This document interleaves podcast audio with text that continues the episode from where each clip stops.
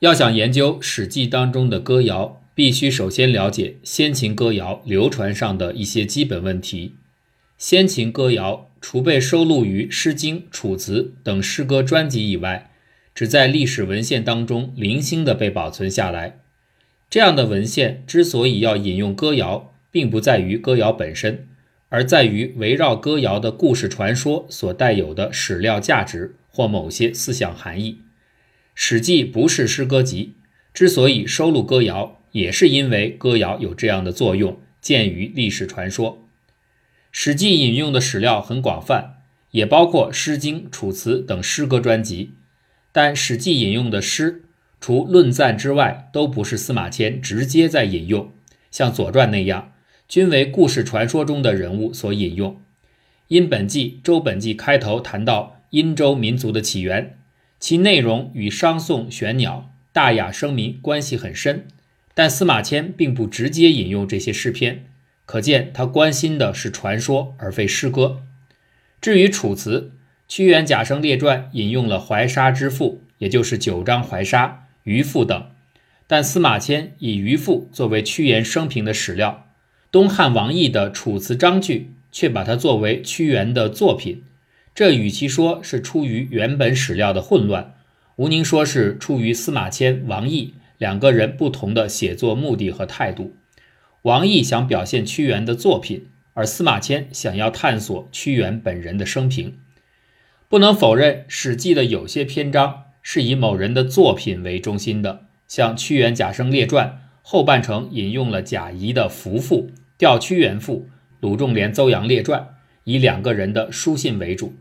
司马相如列传多半是相如赋的引用，并且司马迁在这些篇章的论赞当中表达了他对这些作品的感受。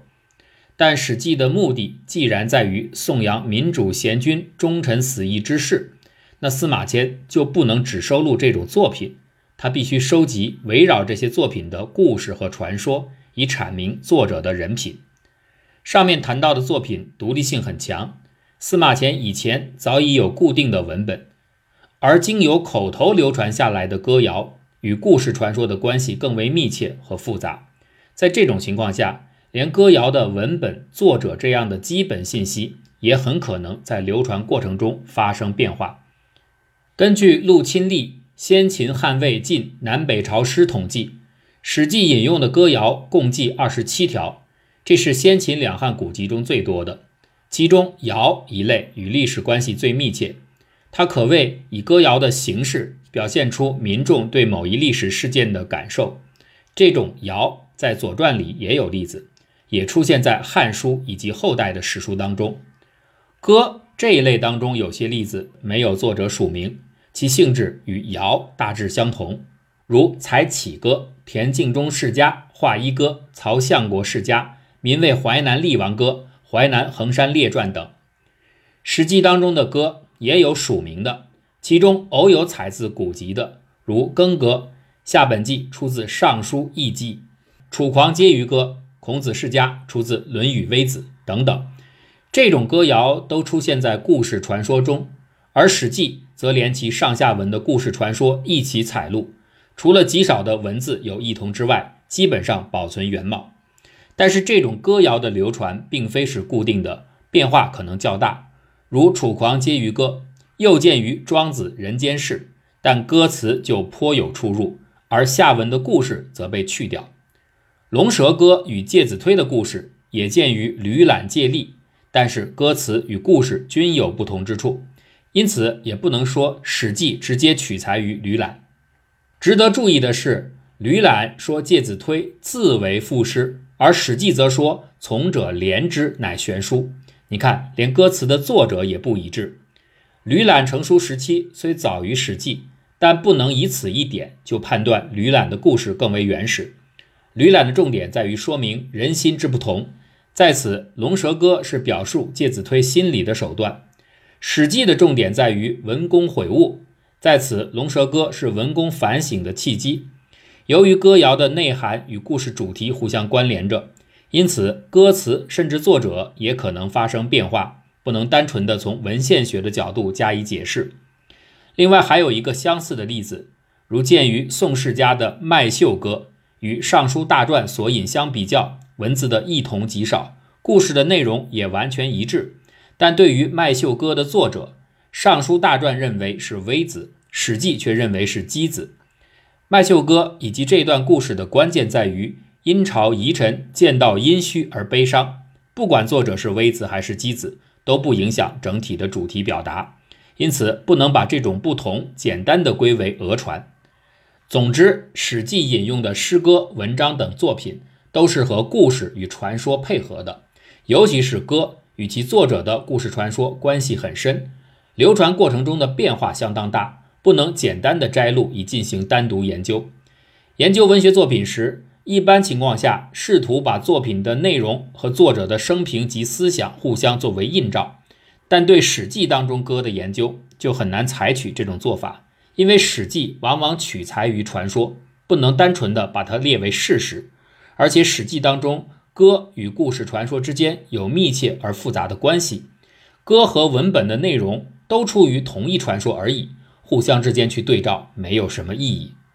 史记》当中的歌往往还有悲剧倾向，这些包含歌的故事传说中有作者署名的共有十五，今略看其内容，莫不带有悲剧色彩。除了已经提到的箕子的《麦秀歌》，介子推从者所作的《龙蛇歌》之外，还有伯夷叔齐的《采薇歌》、孔子的《去鲁歌》、荆轲的《易水歌》等等都不例外。而《楚狂婕妤歌》和《夏梦歌》虽不能说是悲剧，但前者慨叹世道倾推，后者诉说孙叔敖的不遇。由此来看，与悲剧无涉的只有采自《尚书》的《耕歌》和冯玉的《弹甲歌》而已。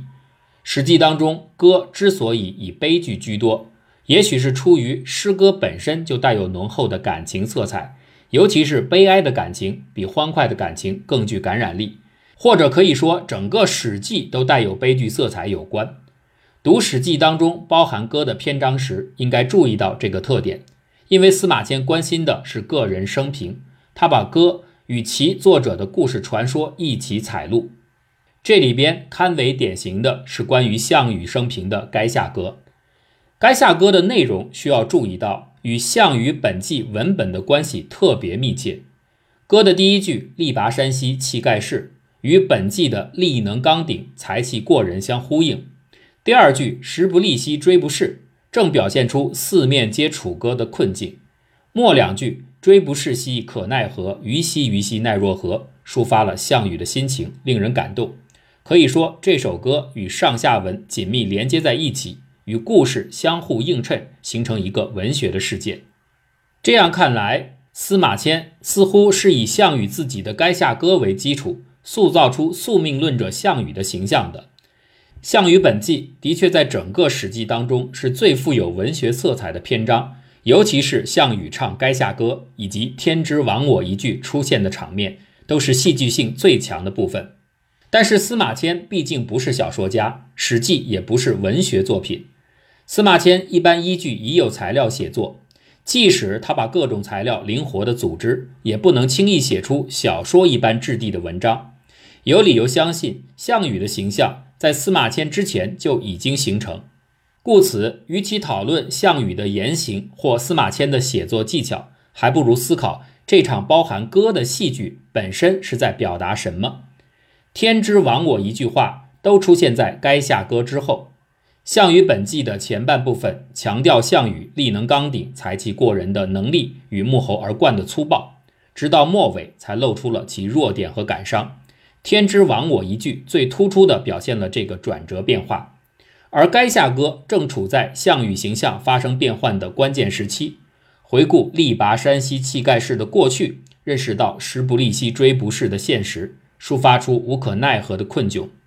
他悲歌慷慨，把这首歌献给虞美人之后，气数行下，与之前那种能干而粗暴的英雄形象判若两人。